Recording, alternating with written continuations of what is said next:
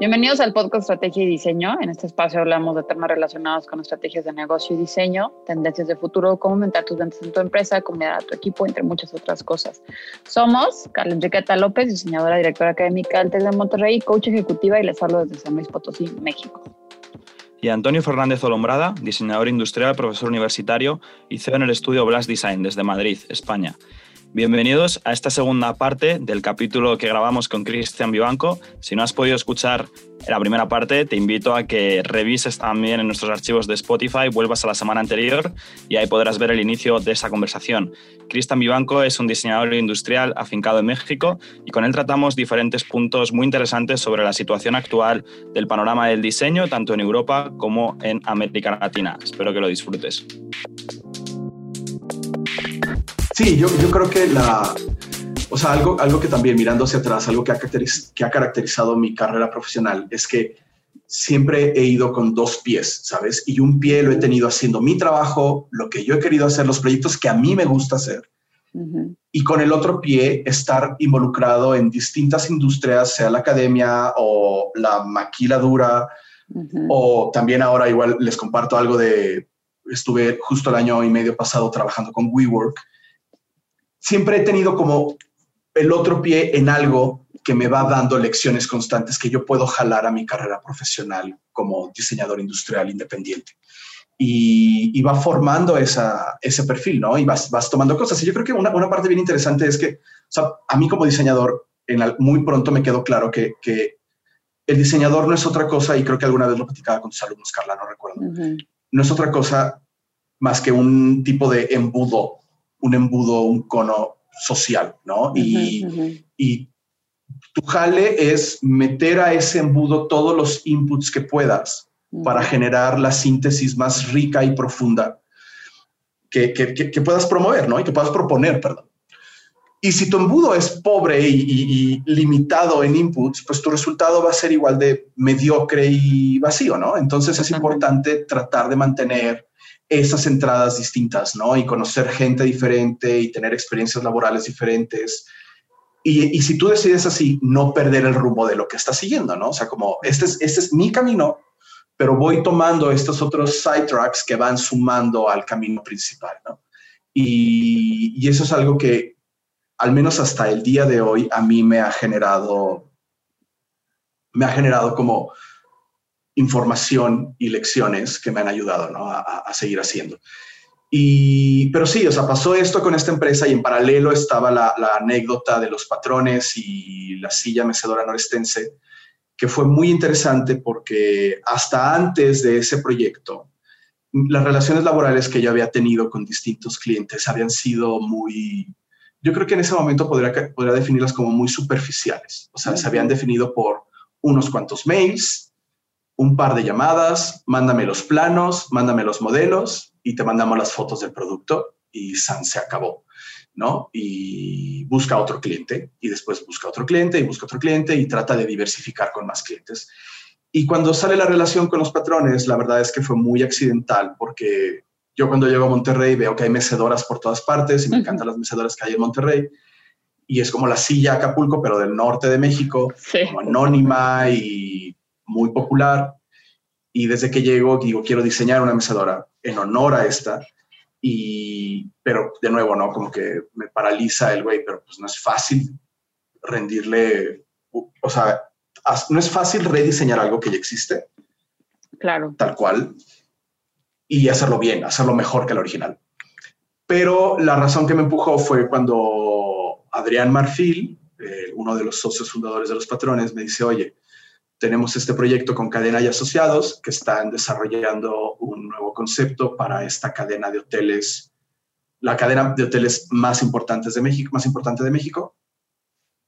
Y quieren, Cadena está haciendo este concepto de cómo va a ser el nuevo hotel de esta cadena. Y nos pidieron que diseñáramos algunos muebles y nos están pidiendo una mecedora.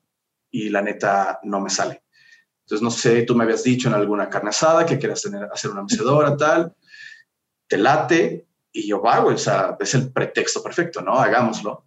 Y se hizo la mecedora para este proyecto, se fabricó un prototipo, la gente de cadena hizo un cuarto, un cuarto piloto del hotel, lo amuebló por completo, ahí pusimos la mecedora. Al final el proyecto no sucedió, o no ha sucedido, eso sigue ahí en stand-by por la cadena hotelera, lo tiene ahí guardado. Y nosotros dijimos, pues ya tenemos una mecedora, o sea, ya está.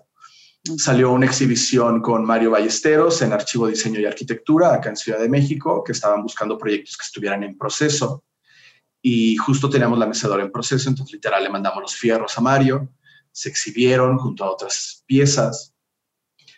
Y de repente explotó. Ah, bueno, se hizo, se hizo la exhibición ahí y le digo a Mario, oye, me gustaría, cuando la mecedora ya esté lista, si tú me lo permites, me gustaría hacer el shooting de la mecedora en esta casa, que es una casa que es, colindante a la casa estudio de Luis Barragán.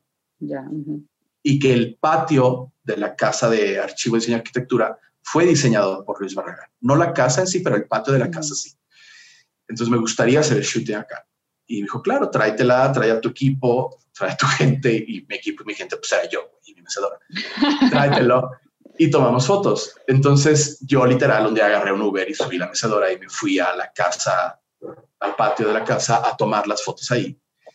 Y salieron unas fotos bastante chidas. Entonces esa mecedora y ese shooting se convirtieron como el bestseller de los patrones. Y de ahí salió una dinámica muy bonita y aprendí a, a tomé la decisión de no buscar una mayor diversidad de clientes, mm. sino, sino apostar por una relación más profunda con menos clientes. Sabes, es decir, quiero trabajar con, para mí lo ideal será trabajar con tres clientes el resto de mi vida y diseñar para esas empresas uno, dos, tres productos cada año, ¿sabes? Y bajo la hipótesis de que mientras más productos diseñemos, mejor lo haremos, ¿sabes? Y mejor nos relacionaremos. Y, afortunadamente con los patrones así ha sido. Ha sido una relación que se sostiene a través de la amistad, de, la, de un montón de confianza, de un entendimiento mutuo claro, ¿no? De lo que a mí me interesa, de lo que a ellos les interesa, de lo que se puede y de lo que no se puede hacer. El aprendí a diseñar, y yo creo que es algo que disfruto cada vez más, a, a diseñar pidiendo limitantes, ¿sabes?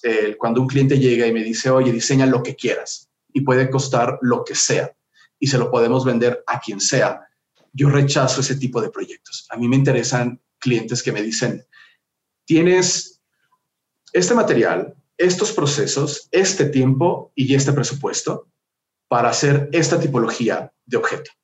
¿Ok? Y a mí, con ese tipo de condicionantes que me limitan, es donde mejor me encuentro yo. Y, los patrones son muy buenos en eso. Son, es, un, fabricante y es, una empresa que sabe muy bien trazar limitantes. Y, eso a mí me enseñó muchísimas cosas. Y con ellos hemos diseñado, no sé, ya perdí la cuenta, pero muchísimos productos y otros tantos que están ahí en cartera y, son grandes aliados ¿no? y, y, consejeros. Entonces, nada, o sea, a partir de ese momento he tenido la oportunidad de colaborar con otras empresas de, un perfil semejante a los patrones. Y en cada una de ellas trato de asumir una postura que promueva esa dinámica a largo plazo, ¿no? En algunas no ha funcionado y también lo tomo como eso, ¿no? Como un proceso de aprendizaje, pero hay otras en las que está funcionando, ¿no? Y, y afortunadamente están saliendo cosas muy, muy lindas, ¿no? Y, y, nada, estoy contento por eso, ¿no? Por apostar por, por trabajar con empresas en México y juntos tratar de, no lo sé, creo que algo que, algo que hago o que intento hacer al menos con las empresas con las que colaboro es tratar de co-crear la misma imagen, el mismo futuro que queremos imaginar para, para la empresa y cómo se quiere desenvolver en ello, ¿no? O sea, no, no solamente es diseña una silla o diseña una mesa, sino vamos a diseñar el futuro de esta compañía. Y vamos a... Vamos a sobre todo. Es, sí, va a ser mucho de, conversar y de escuchar, aprender a escuchar y, tomar en cuenta todo lo que se conversa y, hacer un trazo juntos, ¿sabes? Y que todo sea un proceso creativo muy colaborativo, donde generes alianzas, donde generes complicidades, ¿no? Dentro de la compañía. Y, y, ahí, resultados fuertes. Ahí, Cristian, una pregunta. Después de todo esto que nos cuentas y de todos estos clientes y experiencias y proyectos, ¿cómo definirías tú o qué elementos crees que son importantes en la relación entre un diseñador y un cliente? y cómo puedes también trabajar ese ambiente de confianza, ¿no? Cómo se puede generar ese ambiente de confianza con los clientes, porque muchas veces nos encontramos a diseñadores que no son apreciados por los clientes o viceversa y al final siempre llegan a, mal puerto, ¿no? Entonces yo también soy partidario de, en este caso, el menos es más y apostar más por la calidad y esas relaciones a largo plazo. Entonces no sé si a lo mejor quieres dar algún consejo o algún punto que tú hayas visto, un patrón que se repite. Sí, total. Yo creo que hay... Es, curiosa la dinámica entre el diseñador y el cliente industrial, el, cliente empresario, porque nosotros mismos como diseñadores hemos invertido muchos años en construir un pedestal sobre el cual nos subimos, ¿sabes? Y, y, somos ese, ese ente que está en el pedestal creativo, talentoso, artístico, que inalcanzable y, insoportable, ¿no? Entonces, yo creo que esa, ese pedestal, o sea, ya en un sentido práctico, nos aleja, o sea, físicamente nos aleja un chingo de la gente, ¿sabes? Y no, y no, y no puedes tener una conversación de tú a tú mirándote a los ojos con, esos empresarios. y, ya genera, genera en muchos empresarios un, una, un prejuicio de lo que sería esa relación, ¿sabes? porque ya han trabajado con otros diseñadores que cumplen a puntillas esa definición o porque creen que así son todos los diseñadores, ¿no? Entonces, digo todo esto porque cuando yo me acerco con, un cliente, a ver, a los clientes hay que saber escogerlos también. Que si vas por la vida agarrando cualquier proyecto, pues, o sea, tanto el diseñador, de, o sea, todos en el proyecto deben de estar a la altura del proyecto. Y, y eso incluye al cliente también, porque hay clientes que son insoportables también, ¿no? Entonces, ahí también hay que ser muy honestos. O sea, yo trato de escoger a los clientes con los que quiero trabajar. Y de hecho, muchas de las colaboraciones que hago, si no es que, perdón, me corrijo, todas las colaboraciones que he hecho en los últimos ocho años han sido colaboraciones que yo he buscado, donde yo elijo a un cliente y yo le digo, yo quiero trabajar para ti, yo quiero trabajar contigo. ¿ok? Y yo genero, yo, yo inicio una conversación con ellos por X o Y, cuando a mí me busca un cliente, a la fecha no ha sucedido que un cliente que me busca yo sea como, ok, y haya salido algo bueno. Las veces que ha sido así, no sé, como que yo creo que ha sido circunstancial, pero no ha funcionado. Entonces, lo que quiero decir es que hay que saber elegir al cliente y, y hay que saber bajarse de ese pedestal sin perder la profesionalidad, que yo creo que es algo que también es muy delicado, ¿no? Que si, si no tienes cuidado, pues te bajas te bajas demasiado y te conviertes en un ejecutor de las ideas del cliente. Y ya, ya pierdes esa, esa ficha de soy el experto, soy el profesional y me estás contratando por lo que sé hacer. Porque si no me necesitaras, pues no me estarías contratando, ¿sabes? Entonces, yo creo que es un equilibrio muy delicado entre perder esa soberbia y ese ego profesional y a mí personalmente lo que me ha ayudado es quitar los roles de la mesa y decir, a ver, o sea, tú eres Juan y yo soy Cristian y los dos queremos lo mismo. Y tú sabes hacer esto y yo sé hacer esto. ¿Va? Entonces, ¿qué te parece si en esta mesa platicamos sobre cómo podemos unir lo que tú sabes hacer y lo que yo sé hacer? Para conseguir lo que queremos, lo que, lo que, para conseguir lo que queremos alcanzar allá, ¿sabes?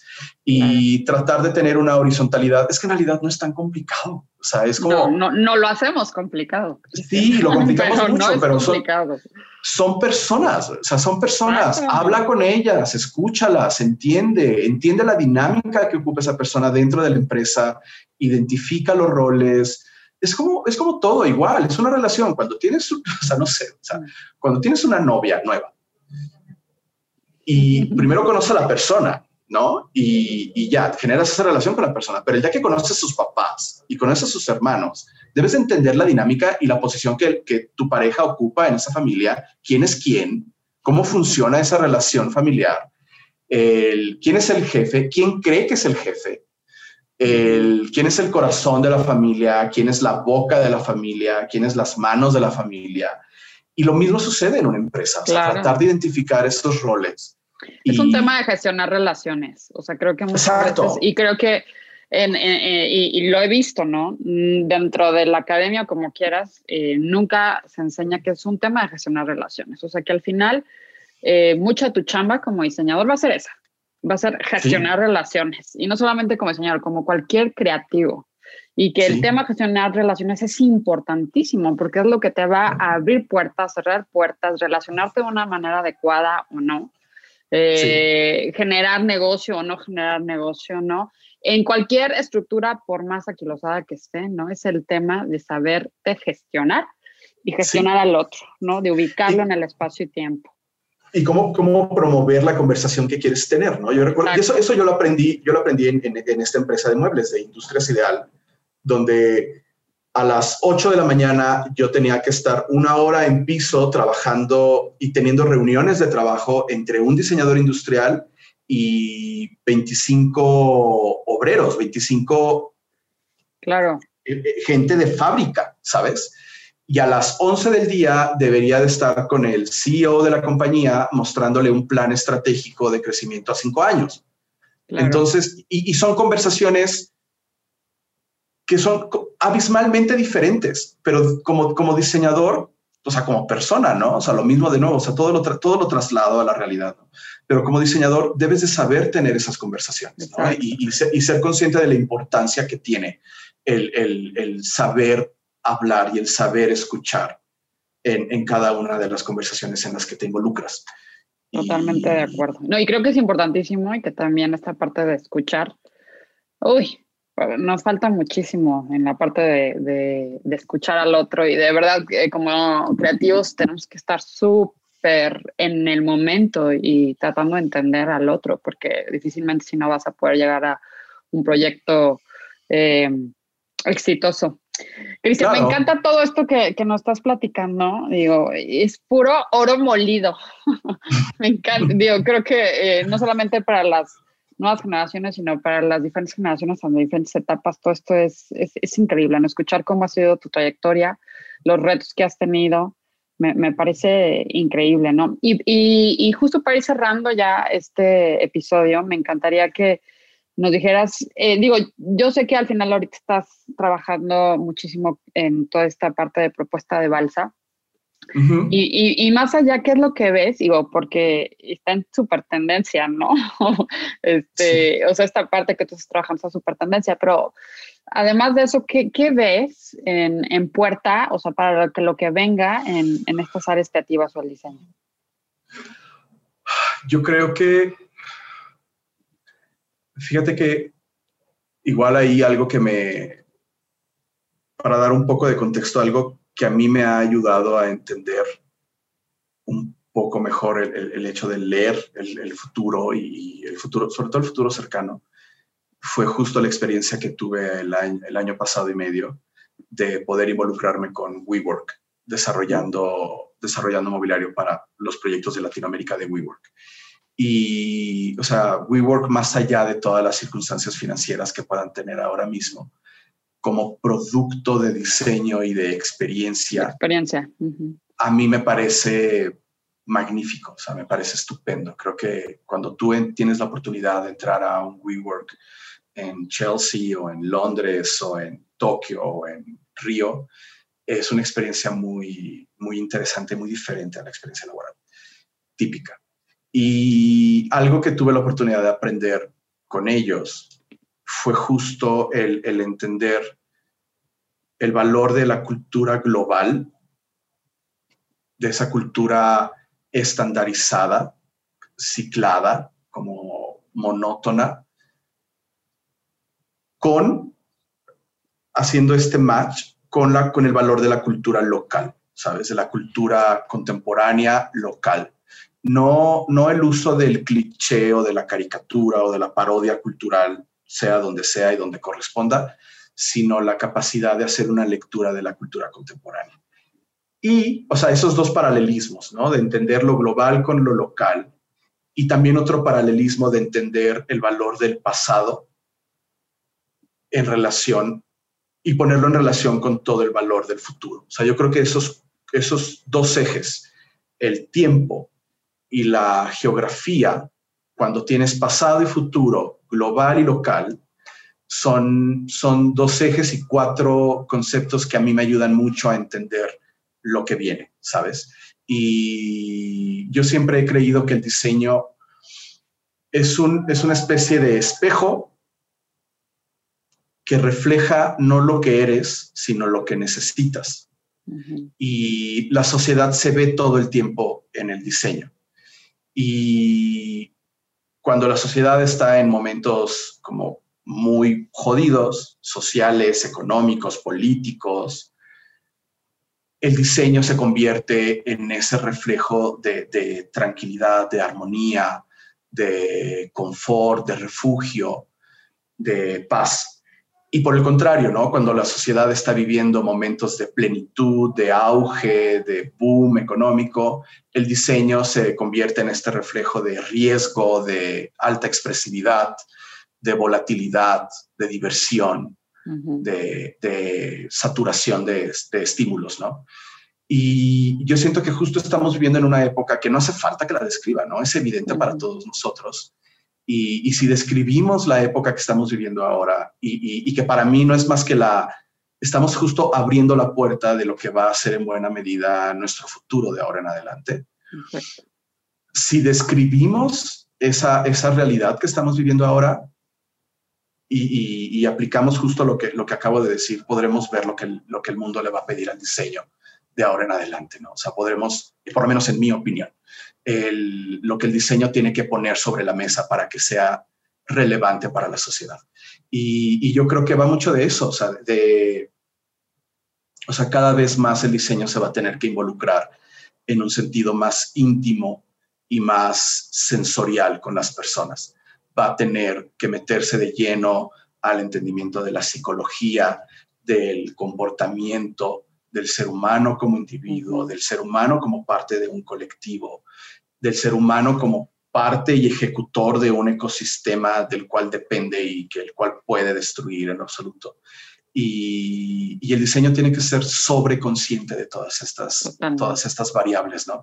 Y, ofrecer eso. O sea, yo, yo desde hace algunos años a la fecha siempre traigo en mi, en mi cabeza una palabra muy sencilla que es bienestar, ¿no? La idea, el concepto del bienestar, del bienestar, de, de que, que, no, no lo, para mí es muy distinto al confort, porque no es un tema de, de confort físico, ergonómico, ni siquiera confort psicológico, sino un bienestar mucho más profundo que tiene que ver contigo como ser humano y, y que y que te ayude a, vivir mejor el día a día.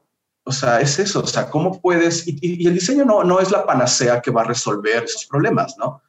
Pero sí es un ingrediente, en mi opinión es un ingrediente que si funciona bien en ese propósito, no lo notas, ¿sabes? No, no estás consciente de que está funcionando bien, no estás consciente de que cuando llegas a tu casa hay un olor, hay una luz, hay una textura, cuando te quitas los zapatos, tus pies sienten algo, cuando te metes a la cama, tu cuerpo siente algo, cuando te sientas a descansar y quitarte el abrigo, tu espalda, tus piernas, tus manos, cuando bebes una copa de vino, o sea, todos esos pequeños instantes, sea lo que sea, pero todos esos pequeños instantes son oportunidades para que un diseñador pueda y, de nuevo va a sonar como cliché, ¿no? Pero que tenga la oportunidad como creativo de promover el bienestar de las personas, ¿ok?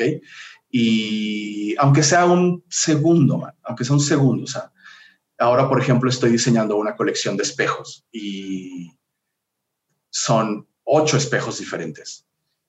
Y estamos hablando, con la empresa con la que estoy trabajando, es de que, o sea, espejos para alguien que lo necesite justo al momento de salir de su casa y que se eche esa última porra emocional de que, güey, tú puedes con esto, ¿sabes? O sea, es lunes, el día va a estar de la chingada, tienes muchísimas juntas, pero tú puedes con esto, ¿sabes? Entonces, ¿cómo puedes darle la oportunidad a la gente de que se sienta bien consigo misma al verse en un espejo, ¿sabes? O sea, como, como criterios de ese tipo.